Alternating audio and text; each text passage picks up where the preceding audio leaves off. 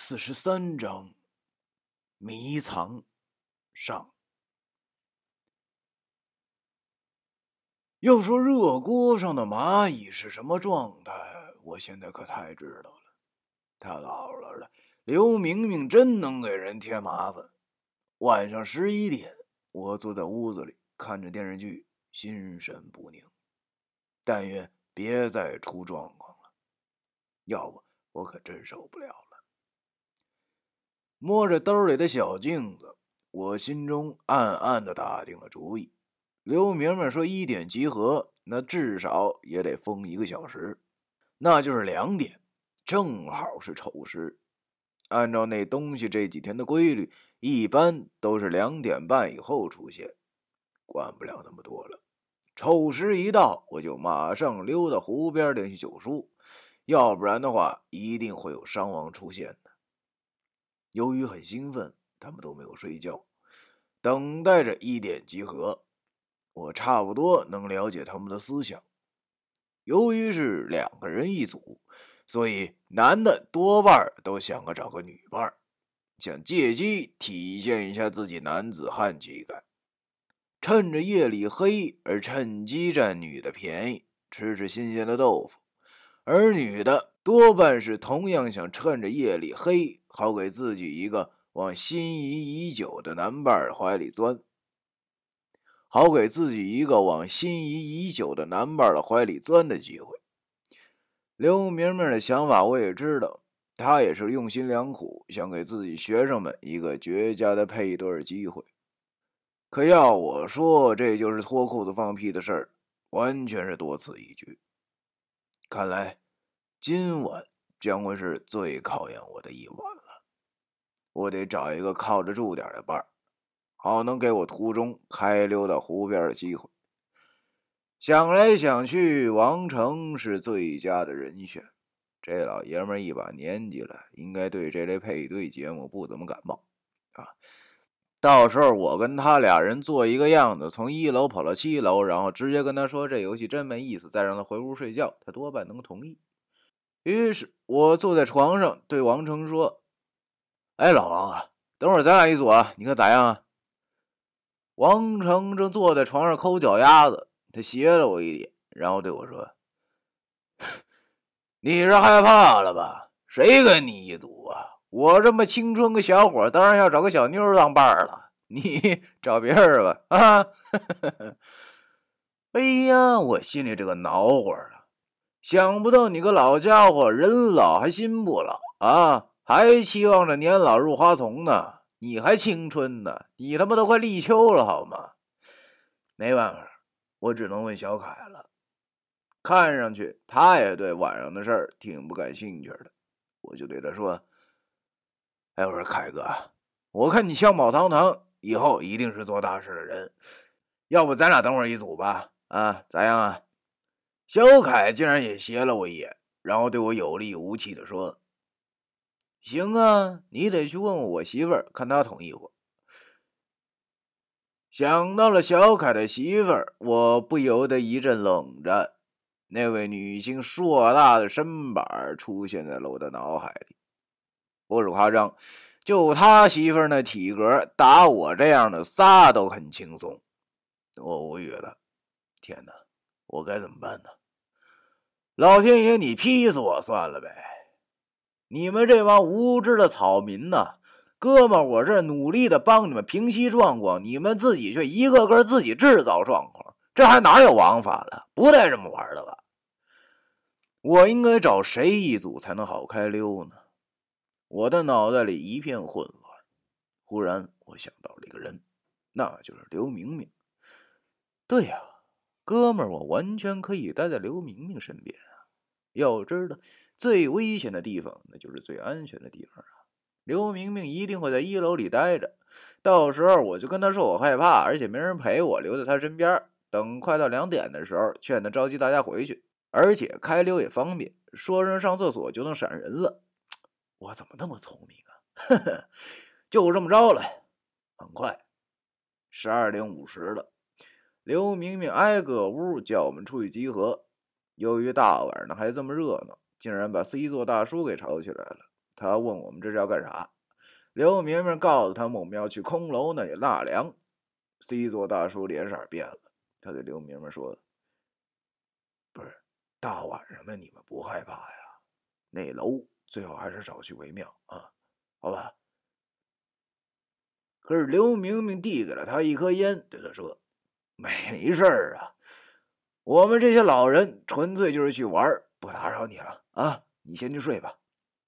”C 座大叔做出了一副欲言又止的样子，然后对刘明明说。那你们可千万加点小心呐！可能只有我把这句话往心里去了吧。C 座大叔睡觉去了，大伙儿嘻嘻哈哈的往那栋楼走去。那栋楼有五层楼高，底下挺大个台阶儿，我们就在台阶之上集合。等刘明明码好人数后，我就用一副娇滴滴的声音对他说：“刘哥，人家害怕了。”留下来陪你好不好呀？我的屁股又挨了他一脚。他骂骂咧咧的说：“滚犊子，少年户！我又不留下来，我会找俩人进去装鬼吓唬你们的啊！”我靠，没想到他还有这招，这也太阴了吧也！看来他是想制造出一种鬼屋的效果。等等，装鬼。这不就是哥们儿的机会吗？如果我也进去装鬼的话，不更容易溜出来了吗？我连忙对他说：“刘哥哥，那你就选我吧，你看我长得多像鬼呀，是不？”没想到我又挨了一脚。他说：“滚！装鬼的人都找好了，你老老实实的进去啊！”我靠，不用这样吧？那我可怎么着啊？正当我想辙的时候，刘明明开始让我们大家一起找进去的伴儿，两人一组。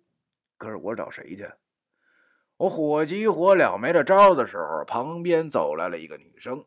由于大家为了制造气氛，所以都没有向旅馆借手电，都是用手机照明。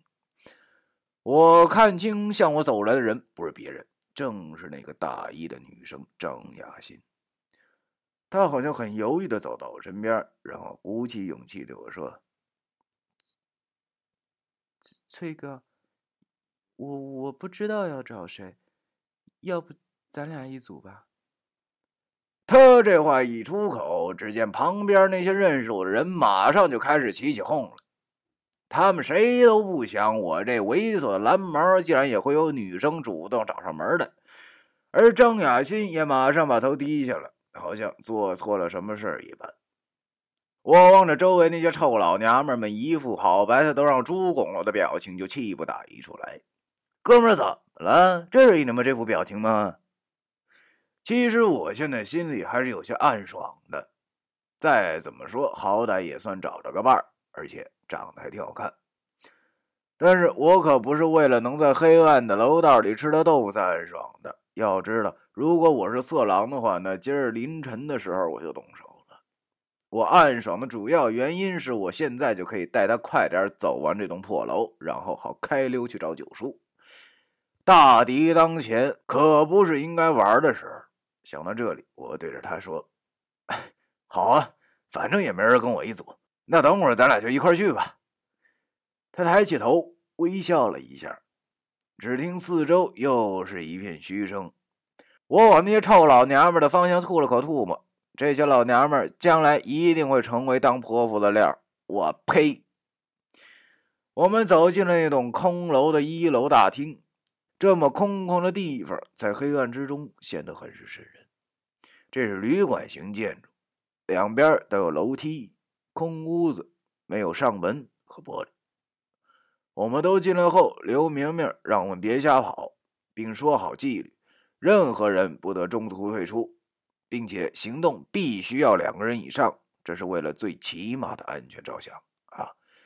等一切都准备好以后，刘明明开始安排名次，两人一组。等第一组走完一圈，回到一楼，下一组再接上。都准备好了，我傻眼了。天杀的，刘明明把我和张雅欣排在了最后。眼见着一点就要到了，按照我现在名次，我还有机会溜走吗？刘明明告诉我们，五分钟后可以开始，然后自己带着两个人先往楼上跑去了。我旁边的张雅欣腼腆的朝我笑了一下：“崔 哥，我我胆小，一一会儿你可要保护我啊。”我苦笑了，其实我也胆小。况且保护你简单，但是如果那东西出现的话，要保护大家，可真的是难上加难了。五分钟后，第一组那对男女开始嬉皮笑脸的往楼上走去，不多时就听见了他俩的笑声，看来是被刘明明给吓的。楼下的人哈哈大笑起来，但是只有我想笑，也笑不出来。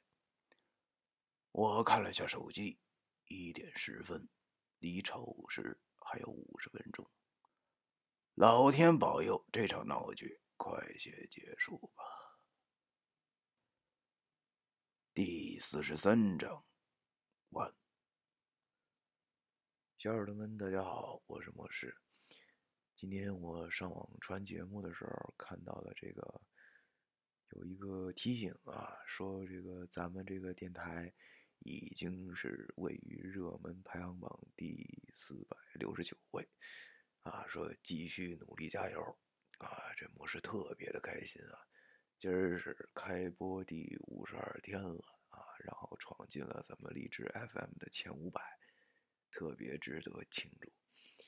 那么在此呢，模式也非常感谢各位聆听我声音的小耳朵们，谢谢你们从开播以来对我的支持与关注。谢谢大家，模式也会继续加油努力，给大家带来更好的节目的。